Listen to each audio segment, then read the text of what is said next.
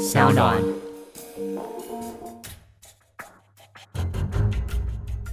什么是真相？什么是正义？跟着台湾建士权威阿善师，重返那些离奇轰动的命案现场，请听阿善师的见识实录。各位的听众朋友们，大家好，欢迎收听今天的阿善师见识实录，我是子荣。在今天的节目当中呢，一样哦，延续着上一集的话题，我们邀请到的是单程旅行社的社长小冬瓜来到节目当中，跟大家分享。小冬瓜你好，子荣好，各位听众朋友大家好，我是小冬瓜。其实，在上一集当中，我们最后谈到了蛮多，就是关于这像是单程旅行社，其实为什么要做这个创新，用着影片的方式来跟大众沟通了生命的议题。其实，我觉得这也是在殡葬业很难得的一个呈现方式。对啊，因为坦白讲，我个性比较反骨了，而且就是喜欢给鬼给怪这样子。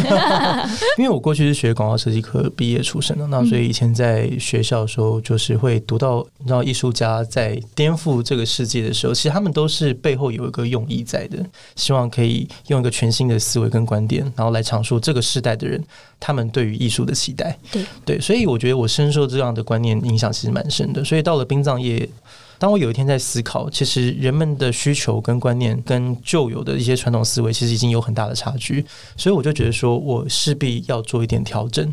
那我觉得也很有幸，就是说因为自己其实也还算年轻，所以有比较多的活力，嗯，甚至也比较多的资源，然后可以来做这样的事情。所以我觉得频道其实也坦白讲也蛮新的，在二零二零年的一月一号，我们正式就是做了一些系列的影片。那到至今其实也才刚满半年。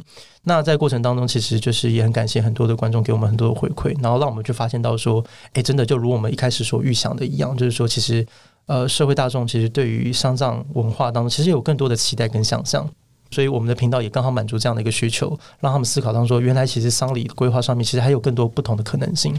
所以我们就觉得说，其实在这个沟通互动的过程当中，其实我们自己也收获良多。我们也一直在不断的调整我们自己，在学习，在思考当中说，我们要如何去让自己的状态调整到最好，然后来提供给就是未来世代人对于一些丧礼的想象。哦，我具体来讲好了，比如说。过去我们的丧礼的文化都环绕在所谓的华人慎终追远，所以家庭的凝聚。没错。可是其实你会慢慢发现到，现在的社会观念从所谓的大家庭变小家庭，从小家庭变成了所谓的单身贵族，哦，收候族这种不婚主义者的，其实也不少，也越来越多。那或者是说，像是以前是比较男尊女卑、重男轻女，可是到了现在来讲的话，男女平权其实也受到大家的重视。所以你就会发现，就是说有一些的仪式是不是也开始慢慢变得不合时宜？可是你说要完全都把它去除掉，好像也不是那么好。为什么？因为仪式的背后其实还是有很多的含义在里头。好，如果说今天我们把宗教观拿到一边，我们暂且先不谈，我们就只是纯粹用仪式的论述去思考它对于我们活人有什么样的价值。其实你会发现，其实还更有哲学的含义在里面。很多时候我们在课程当中，其实有些学生会提出，他说啊，这个东西都做给活人看的，我觉得没有意义。我觉得活的心意跟陪伴，这个比什么都重要。这个我同意。可是，在这个论述的对立面不该是通通都全部都拿掉，什么都不要。很多时候没有错，做给活人看，但。扪心自问，活人需不需要一些仪式？坦白讲是需要的，因为我们并没有办法那么快的去让自己去接受自己亲人死亡的过程，甚至我们是一个社交型的动物，我们需要透过彼此互相的抚慰跟支持，才可以让自己有更多的动力、有勇气继续往前进。所以我举个具体的例子来讲好了，比如说很多华人传统礼仪，就一定要说要折这个莲花焚烧，来献给这个亡生的亲人。那老一辈就会告诉你说啊，折莲花哦，折莲花这个就是折越多，对你的家人越好啊，哦，就是它可以有很多的往生功德，可以回向给你的家人呢。这个论述你跟传统一辈的那种长辈讲完全没有问题啊，甚至你你都不用解释，他都照单全收。可是到年轻一辈，他就会打很多的问号，就说为什么要这样？为什么真的吗？我不信啊，就是我没有收到啊。对，我不觉得，对对对对对对对。那这个时候我们就不得不用一个观点去看哦。我记得几年前那时候，泰国的国王普美蓬那时候过世哦，那我也在那个机缘下刚好去泰国旅游，然后我就发现说，哎，很有趣哦。你知道泰国的很多的百货公司，他们都在这个广场当中摆了很多的桌子，然后桌子上面有很多的一些美劳作那种的一些素材，然后一些纸啊、绳子啊、胶水啊。我想说，哎，奇怪，为什么泰国人要在百货公司的那个大广场然后摆一堆？而且很多百货公司都不约而同有这样子的摆设。然后我就很好奇的，就是问这个泰国当地，我说：“哎，你们为什么要这样做？”他们就说，他们因为感念太皇，好，所以他们泰国的民众发起的一个活动，他们要募集一百万朵的纸玫瑰。哇，就是因为他那时候国葬办了整整一年嘛，OK，他们就是要在这个期间去收集一百万朵玫瑰，在太皇火化的那一天，嗯伴随着泰国子民对于太皇的祝福，然后献给他，然后一起火化。然后我就觉得，哎、这个很美啊！我说这个有宗教吗？没有，这就只是泰国当地的习俗。那我就会发现说，其实你也看。不约而同跟我们这个折莲花也好像有点异曲同工之妙，那就觉得哎、很有意思。再往下观察，我就发现说，哎、对，其实折莲花真的很有意思。哎、怎么说呢？因为就像我们的仪式哦，你知道我们的工作就是，当今天他们家人过世，我们就拿一包莲花纸啊，教他哎、怎么折哦，教你说哎、我们就教你莲花的折法啊什么的，就一步一步教他做。可是你会发现哦，很有趣哦，大概过了大概三五天，去观察他们家里。你就会发现，他们家里很像那种小型的家庭代工工厂，每个人都在做手工。对，然后就是一用一个生产线，你知道吗？嗯就是每个人都有自己的分工哦。最小的小朋友啊，只要做出简单的动作，他只要负责对折哦，大人把它穿成一朵，有人这个手比较巧的，就把它开成一朵花这样子。然后就会发现说，哎、这一家人他们就会凝聚在一个桌子里面。嗯彼此就是卡喉兰啊，聊聊天啊，就是哎、聊聊亲人生前的一些点点滴滴啊，哎、那其实这就是一种互相支持、互相抚慰的一个力量。那所以以此类推，我就开始发现到说，不只像这个，还有其实很多传统的仪式背后，其实都有它的深意在。所以我们其实现在也有一个很大的一个任务，就是在思考说，我们要如何转化这样子的一个仪式，让现代人也可以理解它背后的含义，然后自己去取决，哎，我怎么样去保留这核心的精神，然后用他们家里的方式去改变。举例来讲，比如说，如果你认同刚刚的逻辑的话，那是不是一定要折莲花？其实不一定。对啊好、你也可以折纸玫瑰。甚至我之前还遇到一个很可爱的，有个小朋友，他小学在二三年级吧，他就说啊，我要折一个快艇，我要折船给阿公。嗯然后问他说，哎、为什么你要折船给阿公呢？他说啊，让他想要环游世界这样子。然后我就觉得说，其实这样子也很美啊，对啊，因为很多时候仪式就是一个平台，那只是看我们活着人怎么样透过这样的一个仪式，互相去抚慰，互相去支持。嗯，这一点其实我真的非常的有同感，因为在我大概高中要接大学那一段时间，刚好也有家人过世对。那那时候其实我们也不知道到底做这些意义在哪里，但是我就很毕恭毕敬的完成每个步骤，然后我就变成了我们那群小朋友当中被称赞说莲花折的最好、元宝折的最正确的人。我就觉得，哎、其实这就是我嗯在那一段时间做了这件事情，有一个小小的成就和至少对亲人的一个思念的回馈，所以我觉得我可以成为那个折莲花折的最棒的人。我觉得这是我就是为他做的最后一件事情。对，没有错。而且像我记得有部电影叫《白日告别》，他其实也下了一个非常好的一个 slogan，他就是说我们叫白日，白日其实就是给自己设下一个期限，然后让自己慢慢学会如何放手。嗯，不约而同，在我身边当中，很多朋友其实都有一些心得，就是说他的人生的成长很大一部分很有可能来自于他亲人的离开，没错。因为直到那一刻，他会开始反思生命的价值与意义，以及他错过的那些时光。因为我觉得所有人都一样，我们都很容易犯这个错误。可是也因为这样子，难道你要把这个死亡视为一个非常大的恐惧，或是一个很不好的事情吗？坦白讲，也未必。因为很多时候，死亡也许是你人生当中最珍贵的一个礼物，也不一定。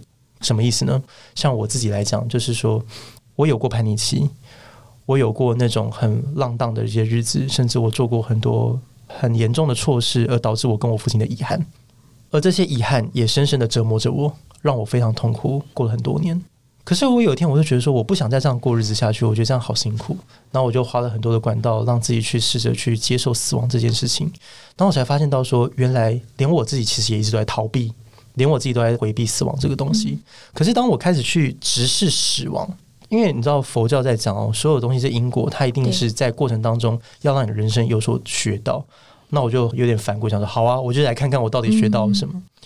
那我就花了一段时间去沉浸去思考，然后有一天我终于得到一个想法，就是说啊，我终于知道老天爷要我学到什么，老天爷要让我学会珍惜。因为我以前就是太不会珍惜，我觉得说一切都是理所当然的。我父亲对我好是理所当然的。我认为，当我有一天我在外面不管犯什么样的错误，反正我只要能够回家，我爸都会在那，那都是理所当然的。可是老天爷就用这样的方式来提醒你，没有什么东西是理所当然的，所有的东西都是你自己要去努力的，幸福也是要你自己去争取的。所以也因此，这件事情导致了我后来。不管是在说跟公司同仁的相处，或者是在我家庭上面的经营，嗯很多方方面面都让我知道说我会更珍惜相处的时光。特别是像呃，我现在有个小朋友，他现在十个月大，我现在就是很坚持，只要我能力所及，我一定会每天晚上回去帮他洗澡。嗯，好棒哦！因为工作已经很忙了，然后你已经很多时间你是错过了，所以我不希望再错过太多，所以我一定要努力的去创造我跟我家人陪伴的时间。因为有过我父亲的经历，我就很清楚的知道说，谁知道可以陪多久？嗯，谁知道我跟我的儿子这个十个月大的儿子，我可以陪伴他多久？也许可能过了三五年，我可能也许也会因为我父亲。的状况一样得了一个癌症，我也必须被迫离开。所以三年、五年，还是三十年、五十年，谁知道呢？所以我就会希望说，在我有能力的情况之下，我也会像我当年我父亲一样，在我有能力的时候，我想要多陪陪他。所以这就是死亡带给我，我觉得一个最大的礼物。嗯，把握每个当下，把握每个当下。对啊，把握每一个可以说爱的时刻。没错，我觉得整段听起来就是一个说你是丧葬达人，我觉得。比较像丧葬艺术家，可能融合着之前的这个艺术家的气息哦，然后还有很多的这些创新的想法。其实呢，发现哦，您在经营这个冬瓜礼仪、冬瓜新旅的时候，其实也推出了很多不同的课程，甚至有很多的服务。在一百零八年也获得了一个优良评鉴。哦，对啊，就是我们也很希望，就是说能够透过我们的努力，然后让大家看到说，哎，其实殡葬也也是可以很文青的啦，也是可以很 gay 白的。开玩笑，我觉得这也很好啊，就是有这样子一个需求，或者是可以帮。帮大家来克制化自己的最后一道路。没错，因为正业我们还是很努力的在经营，但是我们也会一直不断的提醒大家说，哎，其实我们也是可以，哎，很轻松去看待这些东西。没错，所以我们其实近年来也开始遇到越来越多的客人，其实他们会用一些更不一样的方式跟我们讨论说。天啊！我不想要用那种太过于制式的方法，因为那并不是我的价值观以及我的信仰。我希望用我的方式告别。所以在他挨末的时候，我们就会帮他规划。呃，像我印象比较深刻，就是我们曾经有做过那种，他本身是电影圈的人，他是个电影圈这个资深的监制，我们就舍弃了一些传统的框架，我们是在电影院。酷，然后用一个比较特别的追思会，然后特别还为了他剪了一个半个小时的影片，然后就做一个回顾首映，然后也邀请了他身边的一些好朋友，他的一些以前的一些徒弟，然后一起来卡后来，就是来聊聊说他以前的一个一些故事。那我就觉得说，哎，也蛮有意思的，就是说，因为很多时候我们传统的思维就好像非得要歌功颂德。然后讲他的生平，就非得要把他的这个生平的一些伟业要讲的很具细迷。可是，在那个过程当中，我发现的更多的是人跟人之间的温度。对对啊，他比如说，他就讲说啊，以前我的这个师傅是怎么干掉我的，他 是怎么带我入行的？对，然后甚至说他在处理一些事情上面的一些方方面面，他是怎么样看待的？那这个是徒弟的观点吗？那他的家人，然后也出来讲说啊，在我们眼中，那他是一个什么样的一个弟弟？他是这样怎么样，就是孝顺他的父母？诶，这个面相就是可能是过去他的工作领域上的伙伴们，其实永远都碰及不到的。所以就是有点像是一个拼图。对，好，所有人来参加这个追思会，就是每个人带着自己的拼图，因为你所认识的这个人。你只认识的，其实很有可能它只是他千万面相当中的其中一个小小的环节。但是每个人都带着他自己的一块拼图，一起来拼凑他最完整的样貌。然后把它拼凑完整之后，呢一起把它放进自己的脑海当中，然后用一个追念的方式，就像那个可口夜总会所讲的一样，就是说。的人的肉体的消失只是第一次的死亡，而第二次真正永久的死亡是当这世界上没有人在记得你。所以透过这样的方式，诶，可以让大家怀念他的美好。那我觉得也是一个不错的方式。或者是像我们之前呃有一个客户，他也一样，他就说他不想要很知识的一个丧礼。那他的身份也很特殊，他是一个电视评论界的一个名嘴，所以我们想说，嗯，那怎么办呢？然后我想说，好吧，那要不就是用一个节目录影的方式哦，因为像个 talk show，哇，对，就邀请了两个主持人，然后三个跟他生前很要好的一些好朋友，三请了三位来宾，然后大家就用一个小时的时间，然后来聊聊天，来聊聊他生平的点点滴滴。那我觉得那个告别式办下来，哇，也非常的特别哦。你知道，就是我敢打包票，那是台北市立殡仪馆有史以来笑声最大声的一天，最欢乐的一场了。对，当然就是我觉得人的离开必然是悲伤的，必然是难过的。我觉得这个情绪也都是会有的。我们不是说刻意要免除这个情绪，不是的。悲伤的宣泄适度，我觉得也是需要的。只是说我们没有必要那么刻意矫情的说，是不是一定得去压抑住那个其他的情绪？我觉得也不一定。就是。我觉得一个人的离开，你可以是悲伤的流泪，你也可以是一个抱着祝福的心情来献他最后一程。对，所以我觉得在这几次的告别式筹办过后，也让我更相信，嗯，哎，我们这个方向其实是还蛮不错的，因为我们在事后得到非常多参与者甚至家属的回馈，他们会觉得说他们家人一定会很满意这样子的一个告别的方式啊，我们也会更期待，就是未来有更多更不一样的可能性会出现。嗯，因为其实像刚才所说到，不管是对谈形式啊，或者是拍成影片，其实我们都会想到婚礼那个画面，婚礼都会有超级多祝福的影片啊，小学同学。啊，到什么成长过程当中的朋友、同事啊，然后家人跟他什么样的祝福，甚至还会有很多人来致辞。那那么开心的一件事情，我们在身后事，我们一样是值得被祝福的。跟你讲一个，就是很多人不知道的一个小秘辛哦，就是因为你刚聊到婚礼哦，其实有很多很多人不知道，其实我的太太她本身是一个婚礼主持。哦，真的？哇，对，所以也因此，其实我在她身上得到很多的启发哦，就是说，因为我常会去她那边探班嘛，就是她工作场的时候，我都要戴着口罩去探班，然后就是在她的工作场合当中，其实我得到很多的启发。什么意思呢？就是你要知道哦，公开婚宴请吃饭这件事情是一个仪式感爆棚的事情，对，而且超级麻烦。就是你要去想，在这个完整的婚宴的背后，它会有没有什么宗教仪式吗？没有。嗯，晚上宴客你请吃饭，你永远不会期待到说，呃，当主持人讲说啊，各位宾客，我们请把目光移向我们红毯的那最后一端，然后我们迎接新郎新娘进场，然后所有人拉着拉跑。你很难想象，等待红毯另外一端的是西方山镇或者一个十字架。嗯，所以如果你摆一个佛祖的佛像放在那个婚宴的会场，我跟你讲，新娘子不跟你拼命才怪。就是仪式这件事情，其实它跟宗教某种程度上是可以分得开的。就像很多时候你在参加丧礼的场合当中，我相信很多的宾客他也不一定会期待说来到现场要听师傅来诵经吧？对。可是难道你说那他的信仰就不重要吗？他的宗教价值就不重要？呃，不要误会我的意思，我不是说他不重要，而是说这些东西他其实可以对于有些家庭而言，他也许可以私底下做啊。那公开的仪式来讲的话，就可以把宗教的色彩，也许可以把它慢慢把它淡化掉。那就像婚宴一样，你说难道结婚就真的没有宗教仪式吗？坦白讲还是有啊。比如说基督教，他就可能会选择在教堂证婚。然后如果是传统的，就是所谓的中式信仰，他还是得去跟他的祖先烧香禀报，要该祭祖的，还是要去做这些仪式啊。只是说你就不需要劳驾身边的亲友大费周章的，然后来看师傅来念经这样子。那当然，我这边讲的是有点前卫的一些，你知道，我刚刚已经聊到我是艺术家，就是真的是有些前卫的一些观点了。那我也不是说现在就可以马上要做到，因为。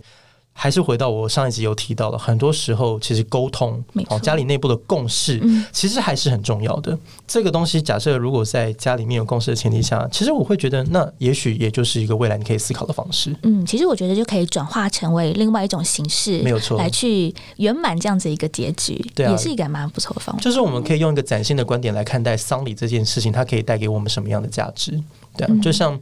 我印象很深刻的一件事情是几年前的时候，如果大家还有印象的话，就傅达人先生那时候去瑞士安乐善终嘛，这样子。那我觉得傅达人的案例对我来讲也是一个非常大的启示，因为他那个时候在过世之前，其实就早上我们去洽谈后续一些事宜，所以我们也是眼睁睁看着他在面对他的死亡。那我觉得傅大哥非常了不起的一件事情，就是说，第一个他办了他生前告别式，嗯，他花了足足一年的时间在面对他的死亡。因为我跟傅大哥有很多共同的朋友，所以我那时候我印象很深刻。我那时候还从唐崇生，就是虫虫的脸书，然后那时候我就哎看到虫哥的那个脸书上就看到说，哎，你跟傅大哥吃饭？他说对，就是傅大哥还可以行走，还畅谈无余的时候，他就哎还会约他的朋友。然后就讲说，哎，这个也许就是我们最后一次相聚啊，有什么话就趁现在，我们可以好好说一说，聊一聊。所以等于说，傅大哥他就好好的去筹划他的死亡。很多人不了解说他为什么要直播接受新闻，就是铺天盖地的这个专访跟访谈。有些人会很困惑，想说，哎，你是一个要离开的人，为什么你会特别做这件事情？其实很多人是很好奇的。当然，我自己也是，你知道，也算是乡民，就是也会很好奇这件事情。所以我在一个适当的情况之下，我就问了他的儿子俊豪，我就问俊豪说：“为什么你爸爸要做这件事情？”然后他那时候就说：“傅大哥其实生前他讲过一句话，说如果我不这么做，台湾人不会认识到什么叫做安乐死。”没错，没错。然后我就很惊讶，我就说：“居然还有人有这种思维。”我要这边强调，我不是说要强调说安乐死是好还是不好，这个不是我要强调的重点。我要讲的重点是说，傅大哥当他面对他死亡，他认为死亡是一个必然，他知道说他即将要面对他的死亡，也因此，他希望说他的死亡不要白白被浪费掉了。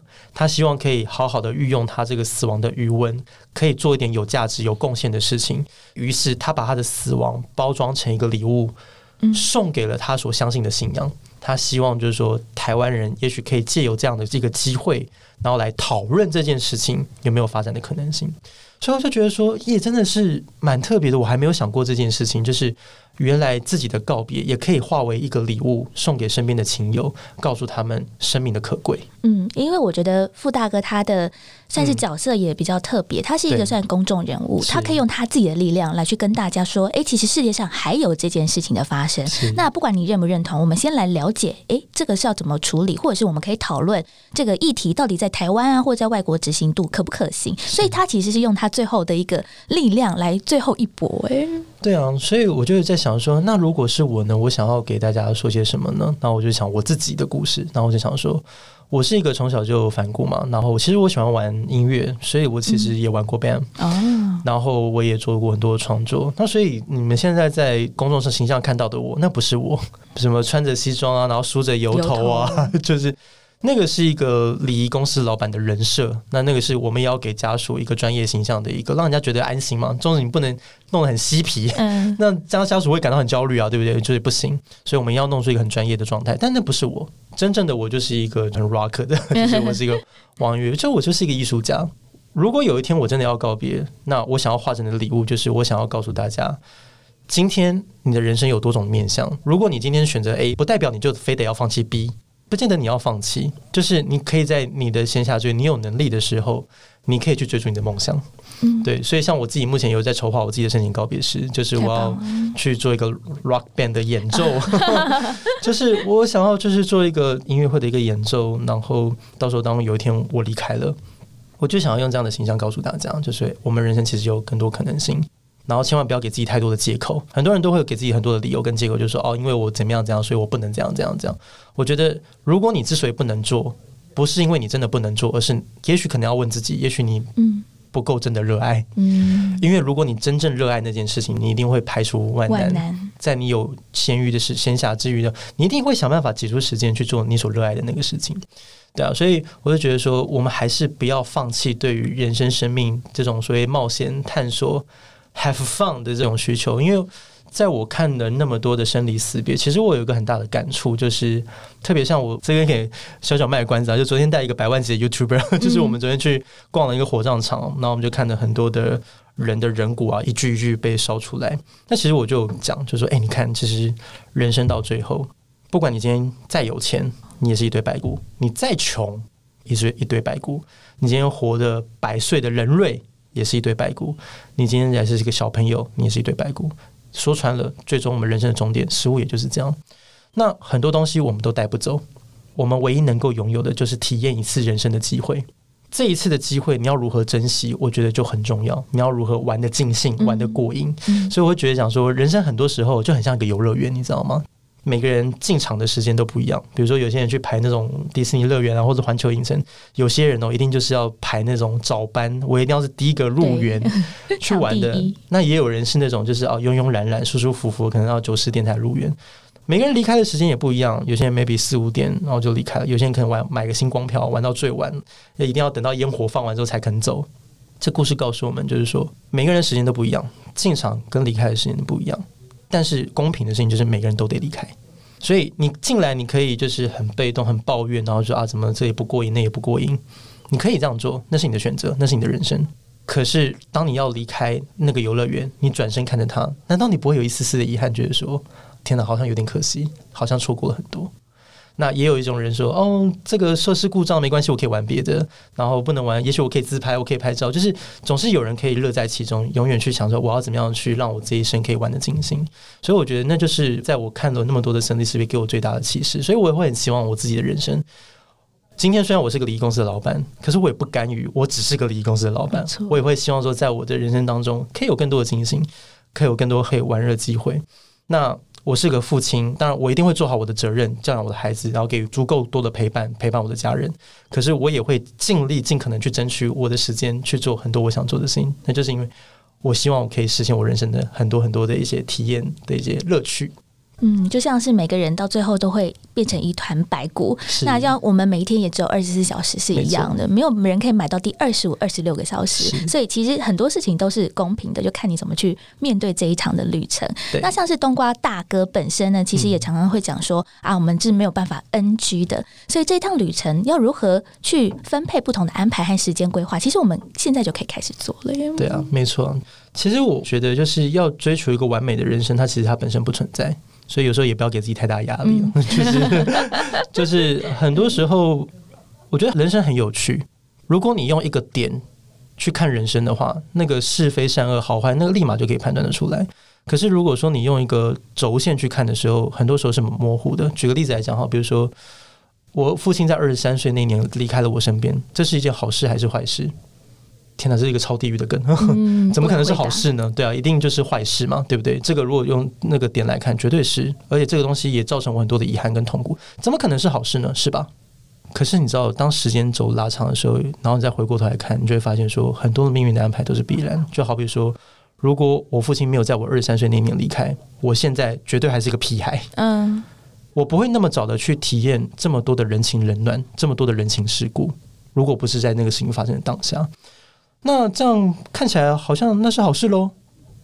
其实也没有，为什么？因为这个过程当中，我牺牲掉、舍去掉的代价，其实很多外面的人其实是看不到的。嗯，所以你要用去好或坏的这种所谓的二元对立去判断这件事情，其实并不会是一个很好的结果，因为我觉得就是你如何在这个过程当中去学习，说我有没有因为这件事情而成为一个更好的人，嗯这个是我思考事情的方向。